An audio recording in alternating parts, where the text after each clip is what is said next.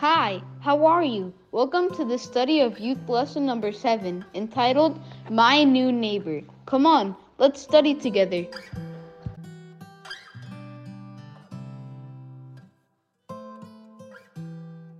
The power text is on Luke chapter 10, verse 27. It says, He answered, Love the Lord your God with all your heart, and with all your soul, and with all your strength, and with all your mind.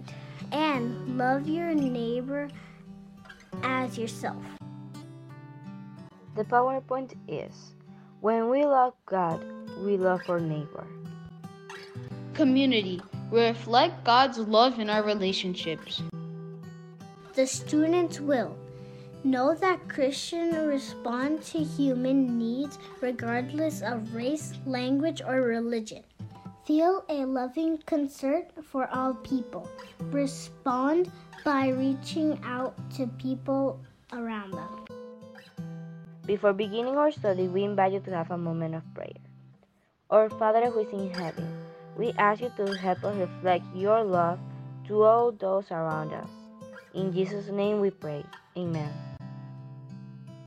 One day, a lawyer asked Jesus what he should do to inherit eternal life.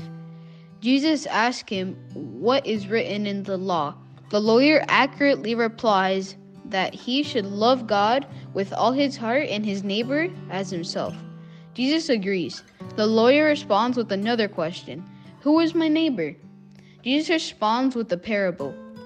A traveling man is attacked by thieves. Two model citizens pass him without helping him. Someone from a different ethnic background comes by and helps him all the way to recovery. Jesus asks him which person acted as a neighbor. The lawyer responds that the one who showed mercy did. This is a lesson about community. In our daily lives, we come across many different people, and we live in a world that is shrinking every day. Technological advances coupled with shortages of food and mineral resources are causing us to have to depend on one another. Jesus knew that we would always need to reach out to one another. As Christians, we are called to respond to those in need, regardless of race, language, or religion. When we live up to this call, God smiles. He takes pleasure in those who demonstrate their love for Him by serving others.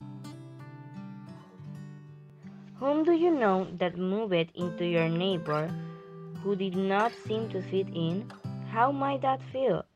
How do some students at your school dress or talk different from you? Do you talk to them? Jesus gave us an entire new definition for the word neighbor in one of his histories. Jesus sat on the hillside teaching. As usual, a lot of different people listened to him. Some came because he gave them hope. Some came because he helped them understand the love of God. Others came because they doubted him and wanted to test him. Today, a lawyer was in the crowd. He was one who wanted to test Jesus, so he asked, Teacher, what must I do to inherit eternal life? Jesus, who could understand this lawyer's heart, answered his question with a question. He wanted everyone to hear and understand. What is written in the law? How do you read it?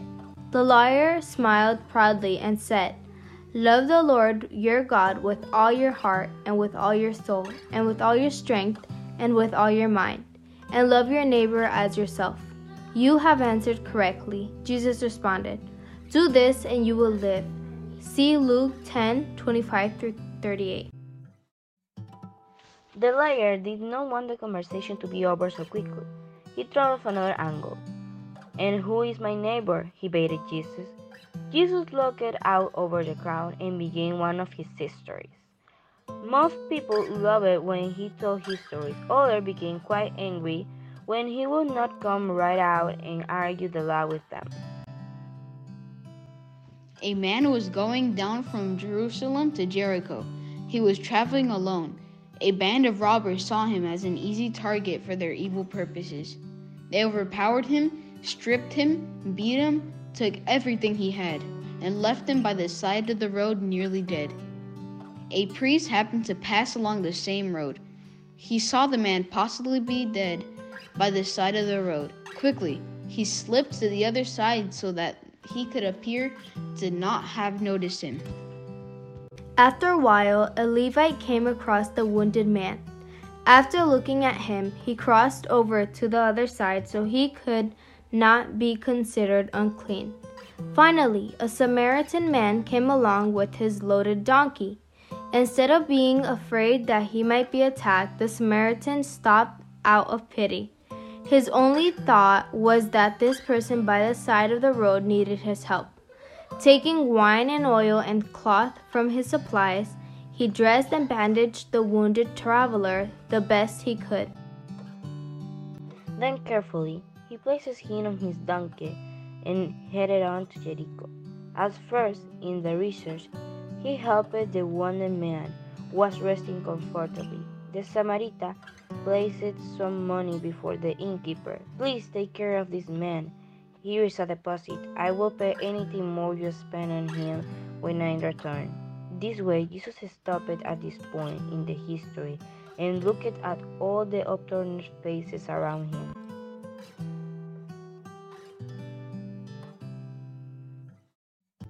Then he looked at his questioner. Which of these three do you think was the neighbor to the man who fell in the hands of the robbers? he asked.